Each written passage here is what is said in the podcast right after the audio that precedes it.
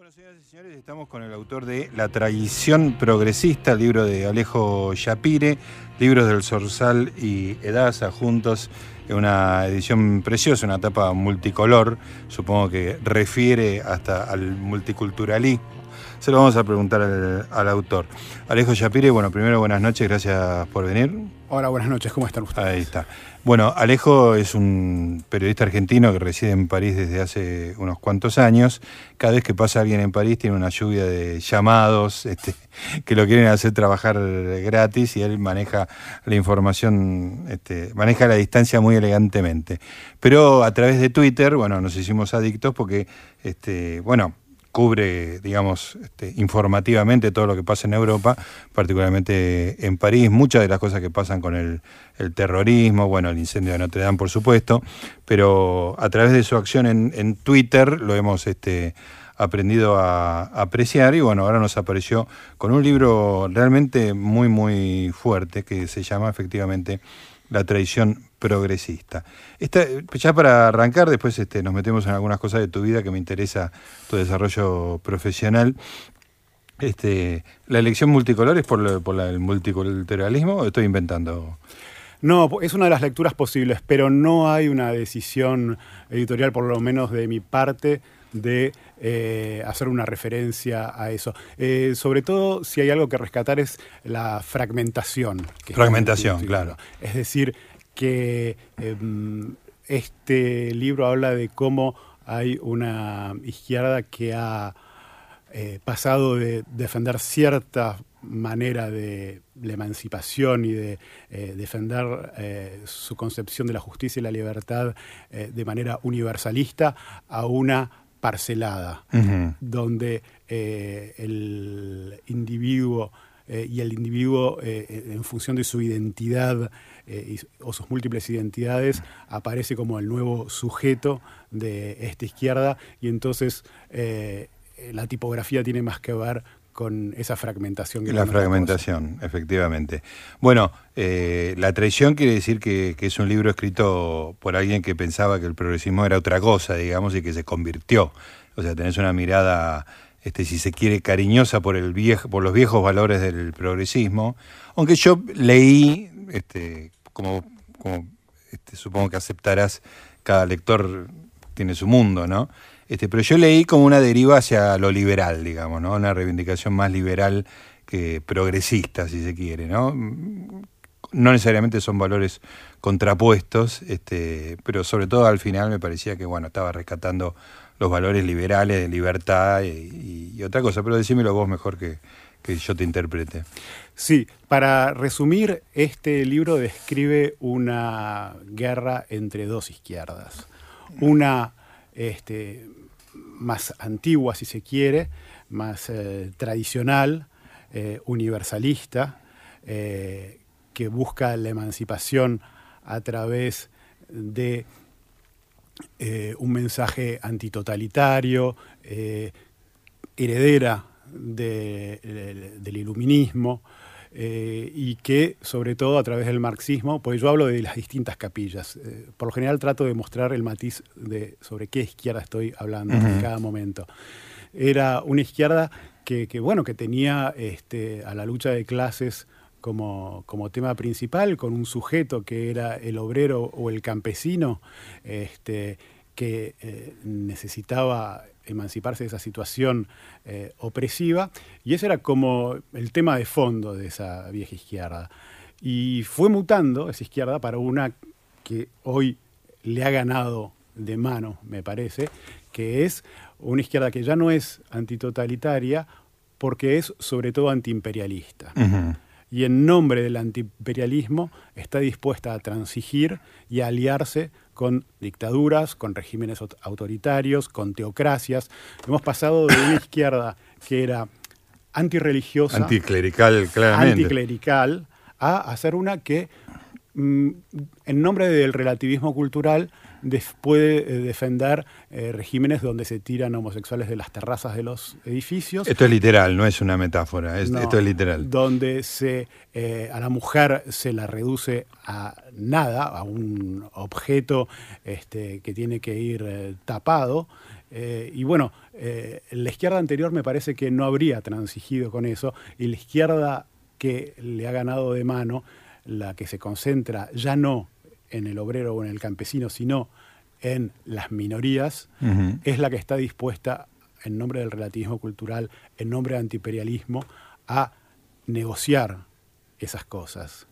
Entonces, eh, si vos ves hacia el final que hay una reivindicación del liberalismo, sí, en la medida que el liberalismo sigue tomando la antorcha de esa promesa de una eh, emancipación universal, de, que cada quien, más allá de su, del color de su piel, de, su, de sus orígenes, de sus eh, creencias, puede pensar el mundo y no estar eh, en función de la etiqueta de su identidad en ese casillero. Sí, sí, en esa parcela que se autolimita a veces, ¿no? Claro.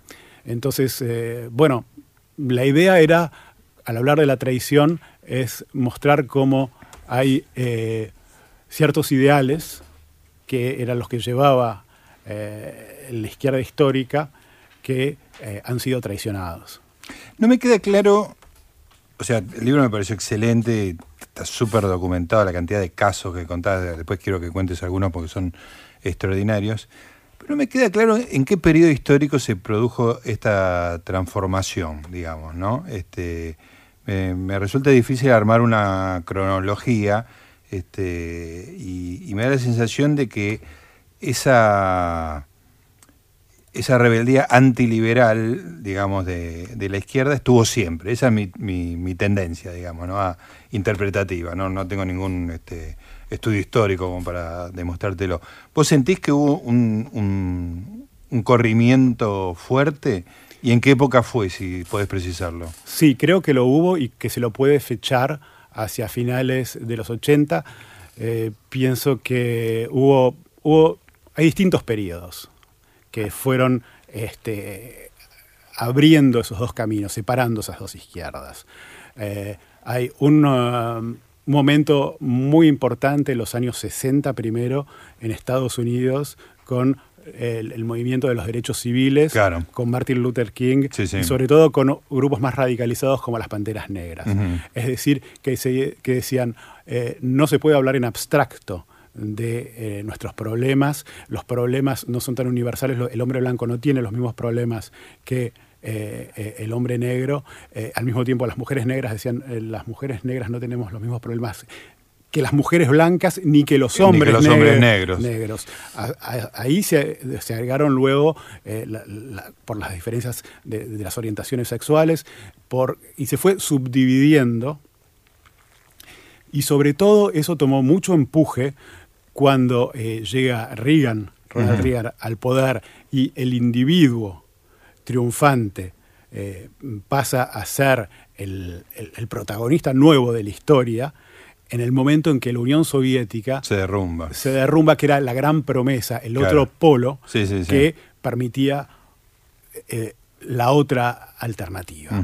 Entonces, en ese momento es, es muy fuerte como este, eh, la Unión Soviética, al al desplomarse, eh, no solo hace un reequilibrio este, armamentístico, es una derrota también ideológica que coincide, eh, y esto ya podemos volver a Europa, con eh, los testimonios de lo que fue la represión en la Unión Soviética, de lo que fue el Gulag, de lo que la naturaleza, y hace que ciertos filósofos sobre todo en Francia, que son los postestructuralistas, donde vamos a encontrar a todos los héroes de la Universidad Argentina actualmente, los eh, Foucault, Lacan, todos esos, en, realidad la deconstrucción y todo eso, empiezan a llenar ese vacío, ya no se ocupan de la clase obrera a la que se le promete la revolución, empiezan a concentrarse en el individuo. Esa teoría viaja a Estados Unidos y se la rebautiza la French Theory, que después viene hacia Sudamérica, Argentina en particular. Entonces, eh, hay distintas etapas eh, y yo te diría que eh, la última, la más notoria, es con los atentados del 11 de septiembre de 2001.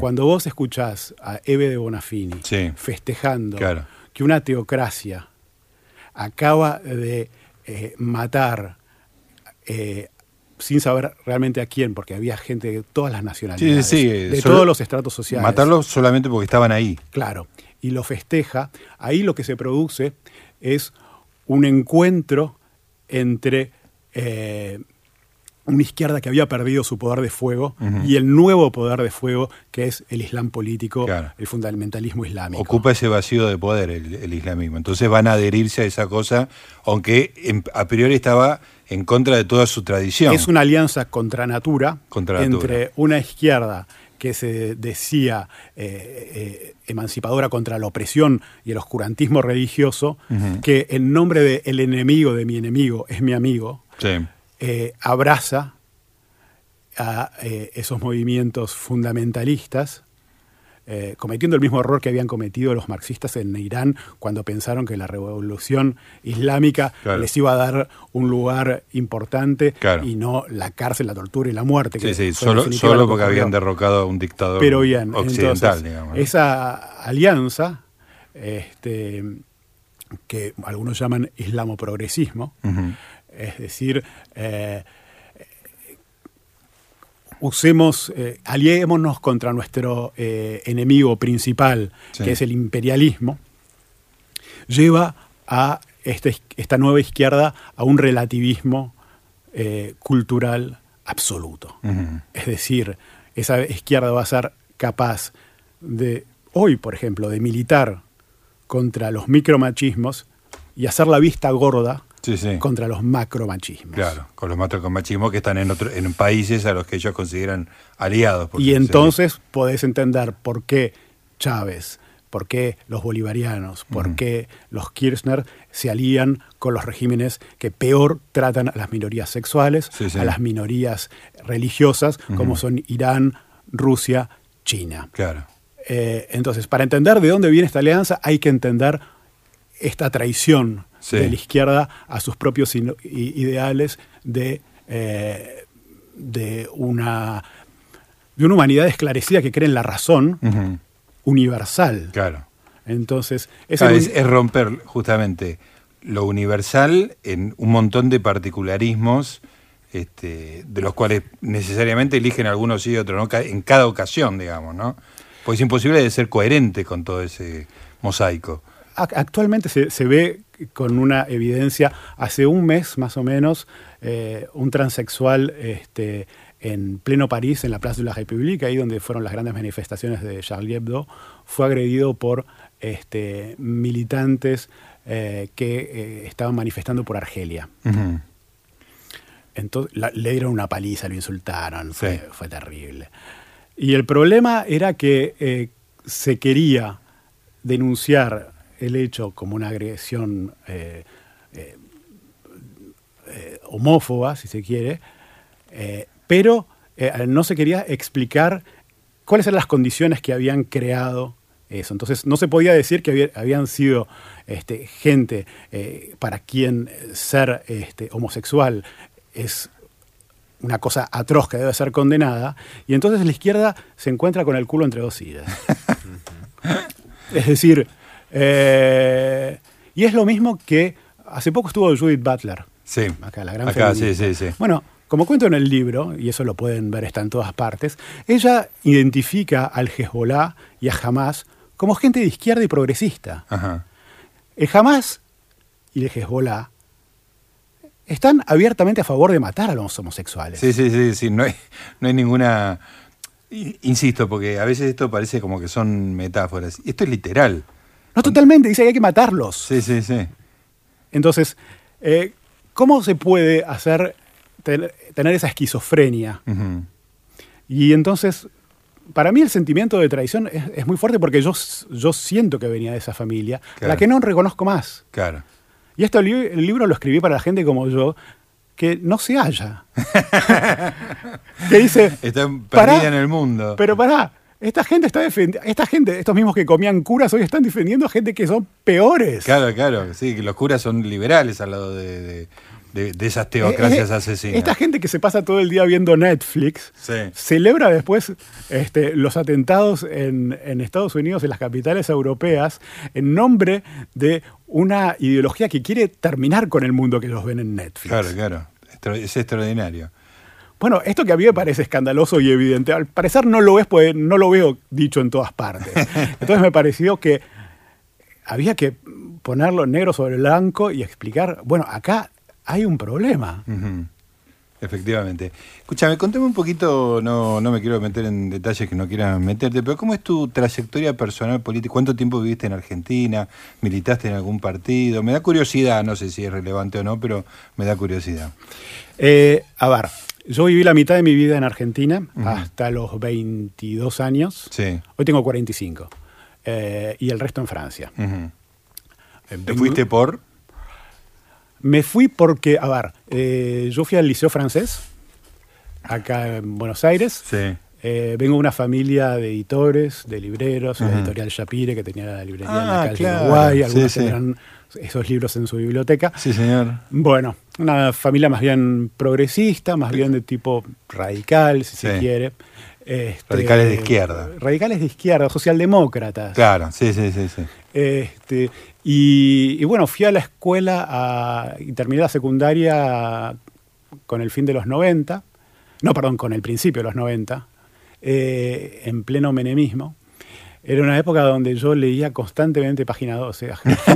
Había gente que me llamaba Página 12. Te- porque, llevaba, llevaba al colegio el, libro, el, el diario. Tenías el página 2 en el sobaco Mi- todo el día. Mi, mi primer, eh, el- mi primer currículum lo mandé a Página 12. Querías trabajar en página 2. Y mi primera nota publiqué en Página 12. Ah, perfecto. ¿En internacionales o otra sección? No, eh, trabajé durante muchos años eh, para Radar y Radar Libros. Ah, radar, claro. Ya la cosa más este, libresca, diga, intelectual. Sí, sí, sí. Eh, a ver, porque yo acá estudié en TEA Sí. eh, antes de tener la posibilidad de irme a seguir estudiando eh, filosofía en Francia. Ajá.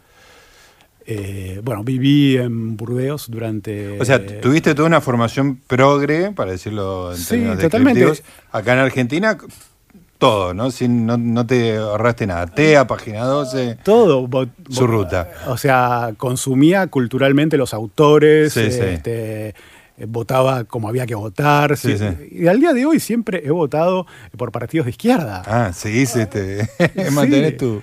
Este, Pero te, o, ecologistas. Claro. Pero mm, ¿Te salió una beca, no sé, o algo así para estudiar en Francia? sí, me fui a estudiar eh, a Burdeos y eh, no me aguanté la ciudad. ¿Por Porque, qué? eh, eh, a ver, es una ciudad muy linda, pero eh, me resultaba, por lo menos para mi edad, en ese momento era muy provinciano, Ah. digamos, era los fines de semana no había nada que hacer. Claro. Este, y, y yo en realidad lo que quería era estudiar en París y por una cuestión burocrática había terminado en Burdeos. Nunca había sido realmente mi intención. Claro. Entonces, ni bien pude, este, me fui a, a París. eh, luego con- conocí a mi mujer, Sí. que es francesa. Y, este, y durante muchos años seguí con ese pensamiento, publicando periódicamente en, en Página 12, en Radar y Radar Libros, eh, hasta que eh, empecé a darme cuenta que habían algunas cosas que no estaban Hay algo que no estaba más. funcionando bien. Eh, mira, voy a ser muy concreto. Cuando empezó el pico de la- del antisemitismo en Francia durante la segunda intifada.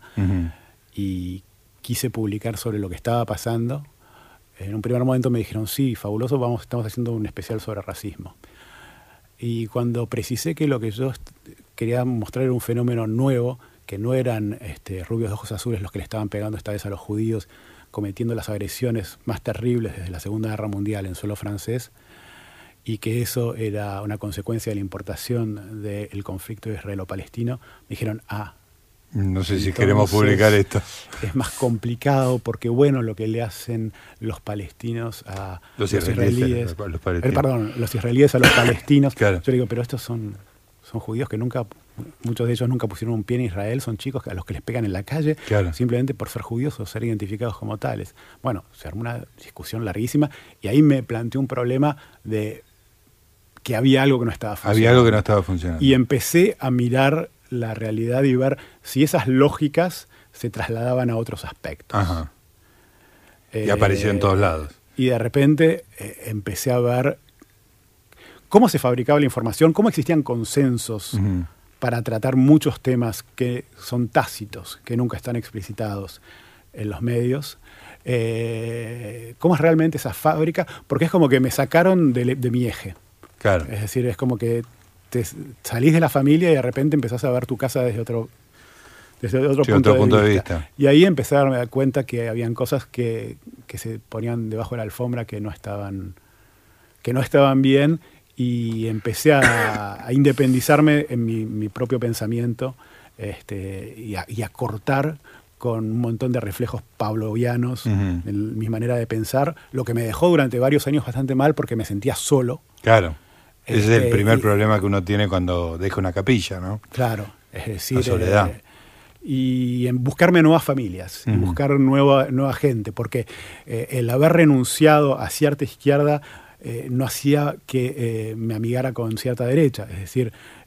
Sí, no era que cruzabas un cerco no y es que de repente la tradición, la familia y, la, y la religión me parecían cosas fabulosas. no, la crítica que tenía hacia esos, esos elementos quedaba intacta. Es más, pensaba que mi anterior familia no las atacaba como se debería e incluso estaba transando con oscurantistas este, mucho peores. Excelente. Eh, Escúchame, es muy interesante que la señal de alarma se haya dado con el antisemitismo, que, está muy disfrazado, ¿no? Con esa máscara de antisionismo. Em, ¿Cómo era tu, judaísmo acá en Argentina? ¿Tu familia tenía era, era la típica familia intelectual judía que no respeta las, este, las, festividades? Este? Yo de judío tengo el apellido. Sí y soy judío en el sentido sartreano. Me construyen los antisemitas. Claro. Está es decir, en mi vida he entrado más a más iglesias que a sinagogas. Las sinagogas he entrado como turista y ya eh, mayor. Eh, para mi, vergüenza es conocer muy poco de la cultura judía. O sea, no, no tenías una formación en ese sentido. El absoluto, y no lo tengo, y soy absolutamente ignorante. Y cuando me me felicitan por una fiesta, no sé ni cómo se responde. es decir. Te dicen eh, Yanato Bay, bueno, no sabes cómo que. No, no, tengo que googlear a ver cómo se, cómo se responde a eso. Este, pero, pero no, para mí el, libro de Sartre, Reflexiones sobre la cuestión judía, me parece fundamental.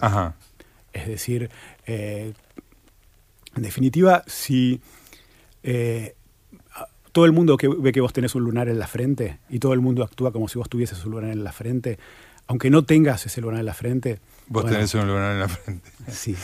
Y con, con ser, eh, con el judaísmo. Pasa eso. Pasa eso. Yo me siento eh, judío sobre todo cuando estoy con no judíos. Claro. Eh, y cuando estoy con judíos ortodoxos, por ejemplo, me, me, puede pasar estar en un tren, sí. me siento completamente ajeno. No, no es lo tuyo. No. Este, ¿Viste la serie de los judíos? No, la, escuché muy recomendada. Estoy en el capítulo 7 de la primera temporada y es encantadora, absolutamente encantadora. Para mí me resulta, yo ni siquiera soy judío, digamos, este, es mi, familia política, mi mujer, todos son judíos, pero muy lejanos de, ese mundo religioso, digamos, ¿no? Es como una soap opera con gente que tiene... Este, es extraordinario, extraordinario, con los problemas que derivan de, una religión fuerte, digamos, ¿no? Ahora, volviendo al judaísmo, no me parece casual que haya sido por ahí. Claro. Sí, sí, era muy llamativo. Pero ¿por qué? Porque eh, los judíos son, después de lo que ocurrió durante la Segunda Guerra Mundial, eh, son la víctima por definición. Es decir, la matanza industrial, cuyo único objetivo era borrarlos de la faz de la tierra. y la víctima patrón es el judío del siglo XX. Exactamente. Al día de hoy la población judía no recuperó la cifra que tenía antes, de, antes la, Segunda Guerra Mundial. antes del Holocausto.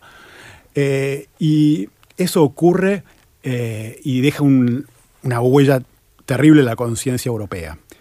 ¿Qué pasa de la cosa nazi fascista de decir el arquetipo de nuestro pueblo es lo más importante y el judío exterior es el parásito que hay que dejar de lado, un vacilo que hay que eliminar.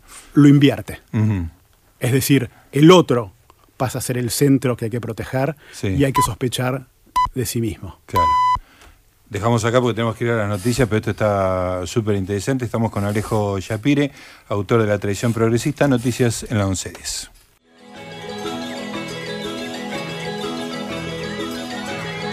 Preferiría no hacerlo. Zona libre de fake news.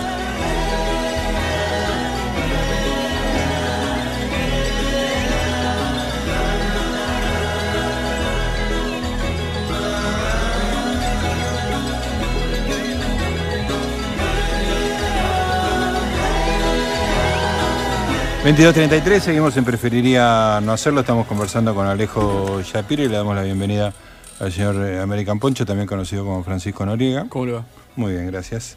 ¿Lo seguís en Twitter al invitado? Lo digo yo en Twitter a Alejo Shapiro. ¿Y a tu papá lo seguís en Twitter? No. Bien. Me tenés, me tenés muteado. Te tengo, muteado y bloqueado. Tampoco quiero que veas lo que y Muteado, bloqueado y, como se llama, denunciado. denunciado. Reportado. Está muy bien. Eh, Alejo, vos, eh, bueno, el libro eh, tiene unos cuantos capítulos, está muy, muy, no sé si decirlo así, documentado, digamos, mostrás un montón de casos, tenés una, lectura profunda por tu trabajo y por estar en el medio en el ojo de la tormenta, este, has recopilado una cantidad de casos este, realmente extraordinario. Hay un capítulo que es muy espectacular, que es el segundo, que se llama La libertad de ofender, este, que de alguna manera es como una enumeración de horrores de, derivados de la corrección política, ¿no? Este, acerca de los límites, acerca de lo que se puede hacer, lo que se puede decir, los, chistes posibles, etcétera. Eh, ¿Podés contar un poco de eso? Algunas cosas que pasan en las universidades norteamericanas son realmente espeluznantes, ¿no? Sí, es algo que pasa en las universidades estadounidenses y también eh, cada vez más en Europa. En, Inglaterra principalmente. y también está llegando a Francia. Es decir, eh, se considera, este, esta, esta nueva izquierda considera que eh, las minorías deben ser protegidas, lo que uno tiene que estar de acuerdo, me parece. Evidentemente han sido postergadas, han sido han pasado muy mal en la historia y es normal que se trate de subsanar eso. Eh, entonces, pero para hacerlo, eh, lo que están llevando a cabo es hacer que cualquier elemento que pueda sonar como, como una amenaza, eh, o, ni siquiera como amenaza, como indisponer a la persona que está escuchando, hay que preservarla de eso. Claro.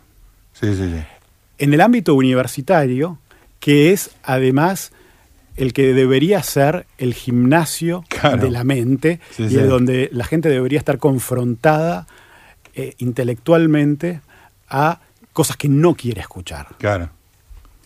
Y entonces. Sí, sí, sí, exactamente. O sea, si un lugar debería sacarte de tu zona de confort y de seguridad, es la universidad. Llenarte de ideas ajenas a las tuyas, eh, ponerlas en cuestión. Y es ahí donde empezaron a brotar estos safe spaces, es decir, lugares seguros donde eh, las minorías pueden eh, reunirse de manera eh, exclusiva en el sentido de que nadie que esté que no sea un representante de esa minoría puede opinar porque se supone por un lado que no está concernido es la expresión que utilizan por esa temática lo que atenta contra el universalismo. Claro. se supone que cada uno de nosotros puede tener empatía, esa palabra tan en boga, este, y entender la realidad de otra persona. Entonces, por un lado, se desarrollan estos lugares que son safe spaces. Hay muchísimas reglas. Por ejemplo, eh, si alguien hace un gesto con la mano cuando te están hablando y no perteneces a la minoría más perjudicada, este, eso es una agresión. Eh, una, una, sonrisa irónica es una agresión. Eh, y eso va mezclado con las denuncias de apropiación cultural. Es decir, eh, si vos sos blanco no te pones rastas em, y no escuchas cierto tipo de música. leí algo increíble que no, no, podían usar sombreros mexicanos si no eran mexicanos. eso parece, parece, Monty Python. Eso. te puede parecer risible, pero cada vez que se acerca Halloween, todos los disfraces tienen que pasar una especie de control por parte de las autoridades, Sí, porque son considerados como que eh, son vehículos de estereotipos, claro. este, y entonces el mexicano es burlarse eh, de, de los mexicanos, eh, pero si vos examinás un poco ese comportamiento, te das cuenta de que va mucho más allá de la universidad. Cuando a Scarlett Johansson le dicen que no puede actuar de trans o asiática, Sí, cuando de repente en los Oscar cada persona que es anunciada para presentar los premios la bajan automáticamente porque en el pasado dijo algo que era algún ofensivo. chiste incorrecto. Cuando este, este comportamiento se generaliza eh, y en Inglaterra dejan de en- en ingresar periódicos eh, muy populares y populistas porque eh, también contienen estereotipos y se los prohíbe. Sí, Eh, y sobre todo el fenómeno en Estados Unidos y en Inglaterra que es del deep platform, es decir, eh, cuando hay un invitado que para alguien puede ser eh, problemático, eh, impiden que pueda expresarse en la universidad. sí. sí. Esto pasa todo el tiempo.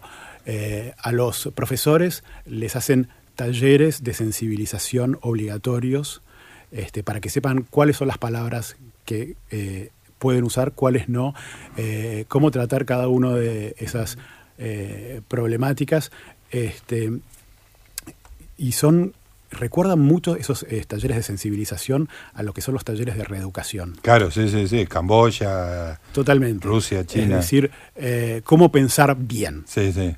Porque sobre todo lo que es esta nueva izquierda es el campo del bien, que utiliza, en nombre de la protección de las minorías, la censura. Cuando hablo de traición, es la censura. Antes la censura, ¿quién era? Un, un- un tipo oscuro sí, con sí. un par de tijeras Claro. que se dedicaba a sacar, a cortar escenas de, de sexo. Sí, de- sí, las novelas de. Henry Miller, Lolita. Ok, Este, eso era la derecha. Claro, exacto. y eh, la izquierda luchaba por la libertad y si vos ves lo que era en los 80, acá el destape, Sí. la movida madrileña, el sexo y el compromiso político eh, y la transgresión eran valores intrínsecos Claro. de la izquierda. Sí, sí. Hoy la censura se ve sobre todo a partir de el no, eso no lo puedes decir. Claro. Sí, sí, que hay Eh, cosas que no se pueden decir. Bien, este, porque son ofensivas, esa es la palabra clave. Todo el mundo se ofende. Claro. Eh, hay una frase acá que vos decís que es un, un dicho aparentemente que yo no conocía, que me parece extraordinario, que es prepara al niño para el camino, no el camino para el niño. Este, Sí. que eso es lo que se ha abandonado, ¿no? sí. Este, Es Haidt, que es eh, alguien que ha estudiado muchísimo, eh, es eh, un eh, psicólogo. Jonathan Haidt. Jonathan Haidt, este, es un- ha estudiado muchísimo el tema y lo ha vivido en carne propia como profesor universitario y se da cuenta de que los niños eh, es como que tienen, y los adolescentes tienen este, estrés postraumático, no soportan el conflicto, no se, es como que mm, eh, los han, lo- les han enseñado a jugar a todos en plazas donde, ¿viste como ahora que nadie se lastima porque es todo de goma? claro, claro, sí, sí. Bueno, él de hecho tiene un- una especie de club donde llevan a los chicos para que puedan lastimarse. Hasta que no se no, las rodillas es peladas. real, no- es real, les hacen hacer a los chicos puedan entrar en peligro para Claro. que se endurezcan ellos. Por de ahí la metáfora del camino, donde Sí, sí, hay que preparar a los chicos para el camino y no el camino para los chicos. Claro, claro. Porque se van a enfrentar a la vida eh, habiendo, cri- habiéndose criado entre algodones. Cuando esos chicos salen de la universidad y entran en el mundo real, en el Sí. mundo de las empresas y demás, se llevan un cachetazo. Claro, que tremendo. Porque ahí no hay safe spaces. Claro. Este, entonces, por un lado está la censura. Cada vez es más. Vos sabés que, por ejemplo, eh, los catálogos de Netflix este, tiene, existen filtros para que vos puedas saber y no seas cómplice de alguna persona que ha obrado mal, eh, que ha, eh, ha sido acusada de abusos, que te dicen este, en el reparto quiénes están este, acusados. Eso lo pongo la página en el libro, donde vos así podés, sin culpa, ver las series. Claro. Este, Esta serie está libre de pedófilos y de abusadores y. Estamos en una eh, frente a una nueva generación que no sabe separar autor y narrador, que no sabe separar las voces, que piensa que uno solo puede hablar de su propia experiencia en cuanto a víctima. Y el ser víctima y cuanto más perjudicado estás, te da un estatus social. Claro. Estamos frente a olimpiadas de la victimización. Este, y eso eh, hace que eh, esta- hayan barreras entre nosotros, porque vos decís eh, que no podés eh, entender la situación del otro, que aparte es fu- fundamentalmente lo que es la cultura. Hoy, por ejemplo, cuando una obra como Madame Bovary, cuando Flaubert dice eh, Madame Bovary, c'est moi, Madame Bovary, Sí, sí. soy yo, es decir, que un blanco heterosexual viejo diga que es una mujer de provincia, Claro, claro. este, eso no pasa. No puede pasar ya. Eso ya no. Claro. Eso se exige que eh, tal minoría sea representada Sí, por sí, tal sí, minoría. Si está hablando una negra caribeña, tiene que ser una negra caribeña y no puede. No, si No hay- tenés un no hay no hay un montón de- no, y es eso, por eso al final hay una reivindicación del universalismo y la tradición de, este, lo que es eh, la razón eh, como que ilumina frente a este nuevo oscurantismo donde eh, lo importante es eh, tu identidad de la que no podés moverte. Hay una esencialización Claro. de la gente. Sí, sí. Y además que está mezclada con varias cosas. Esto lo está laburando muy bien eh, Pola en las columnas y, y en muchas este, acciones tipo guerrillera de Twitter. Esa idea de, de- del linaje de la víctima, ¿no? Que este, es muy importante ser víctima. No Eh, solo ser víctima, también hay una cosa que eh, en inglés se llama virtue sig- signaling, que es el postureo. Es decir, Jonathan Haidt justamente desarrolla esta idea de que hay una economía del prestigio. Ajá. ¿En qué consiste? En vos, desde una red social, cada vez que te indignás, Sí. adquirís prestigio. Eh, ganas valor, sí. Acusás a alguien Sí. y decís, eso está mal y qué sé yo, para que todo el mundo diga, qué capacidad que tiene de Sí, sí. detectar el mal. Ajá. Y ahí aumentás tu prestigio. Claro. Entonces está la cultura de la victimización, es decir, eh, a mí me tienen que respetar, me tienen que querer y, tengo que de algún modo capitalizar eh, es- el cuán perjudicado estoy por esta, esta sociedad. Lo que hace que, por ejemplo, Elizabeth Warren en Estados Unidos, que va a ser una, que es precandidata para las elecciones, Sí. haya ido a buscarse este, ascendientes, eh, ascende- eh, antepasados cheroques. Necesita. Ella es rubia de ojos azules, ¿no? Sí. Pero Eh, necesita algún eh, nativo exterminado. El problema es que los chiroques le. bueno, perdón, ella, eh, Trump se cagó de risa Sí. y ella se fue a hacer un ADN. Entonces hizo el ADN y le salió un porcentaje ínfimo cherokee. Sí. Y entonces dicen, ¿ves? Yo soy de origen cherokee. Y los cherokees salieron a decirle que estaba diciendo cualquier cosa, que no podía reducir este, el ser cherokee a una muestra de ADN. Les dando una clase de universalismo. Claro, claro, de, extraordinario. de contexto social, histórico, qué sé yo, que había perdido el nombre de... Ella creía que tenía la- la- una barrita fosforescente que la identificaba y la salvaba. es que eh, se- eh, eh, esos testimonios de que perteneces a alguna minoría perjudicada son llevadas como medallas. Claro, claro. Y, eso se eh, contrapone, y eso lo, lo- estaba en la columna de Pola de Moria Kazán, con otra idea que es la de la autopercepción.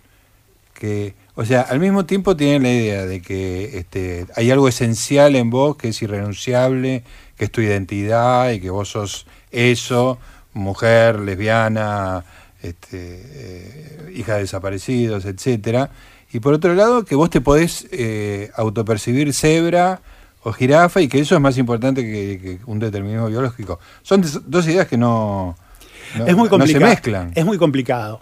Porque por un lado vos decís, bueno, es legítimo, hay una persona que ha sufrido mucho, que este, tiene un trastorno, no, no trastorno, porque no lo quiero pato- patologizar. Sí, pero sí. Es decir, Una que- desviación de la norma, si querés.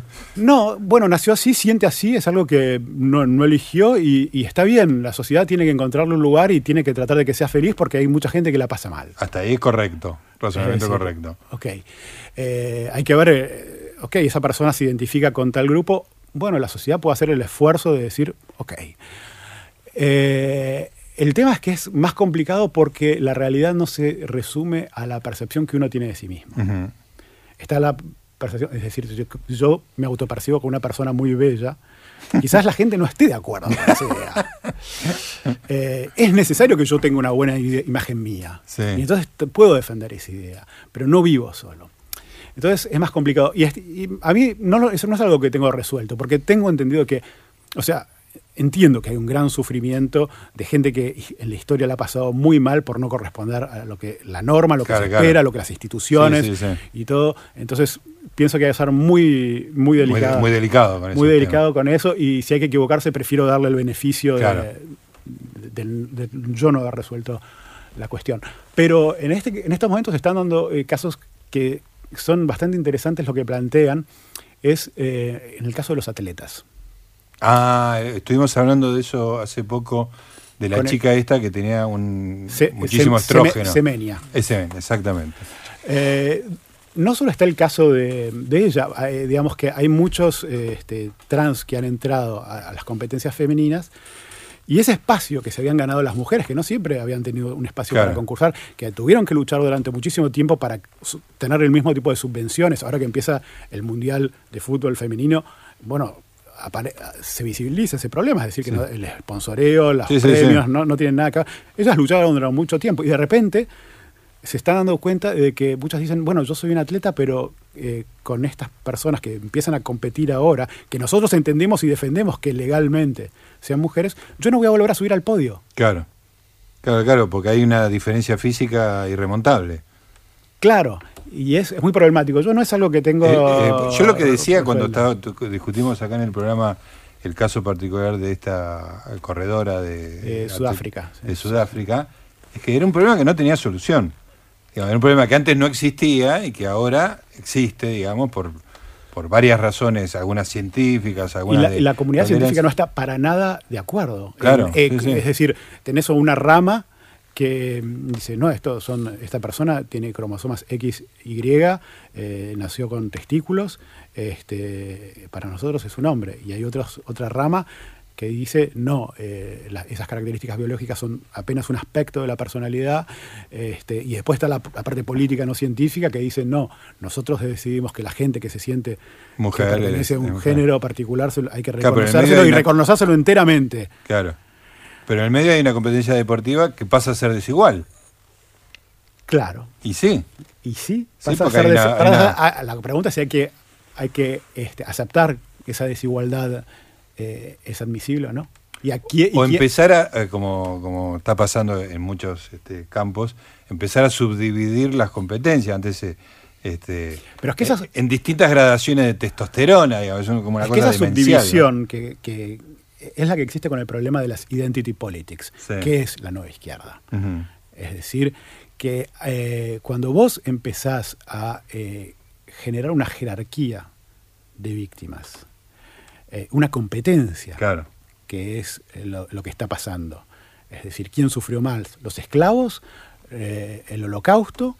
eh, ¿Los homosexuales? Sí, sí, las mujeres. lo- Las mujeres que se entrecruzan dentro de todas esas. las mujeres. entonces estableces categorías que empiezan a competir y al mismo tiempo que se subdividen, porque podés pertenecer a varias categorías Sí, al sí, mismo mujer tiempo. esclava, mujer judía de holocausto. Exactamente. Y eso se vio el problema con la marcha de las mujeres en Estados Unidos. Sí.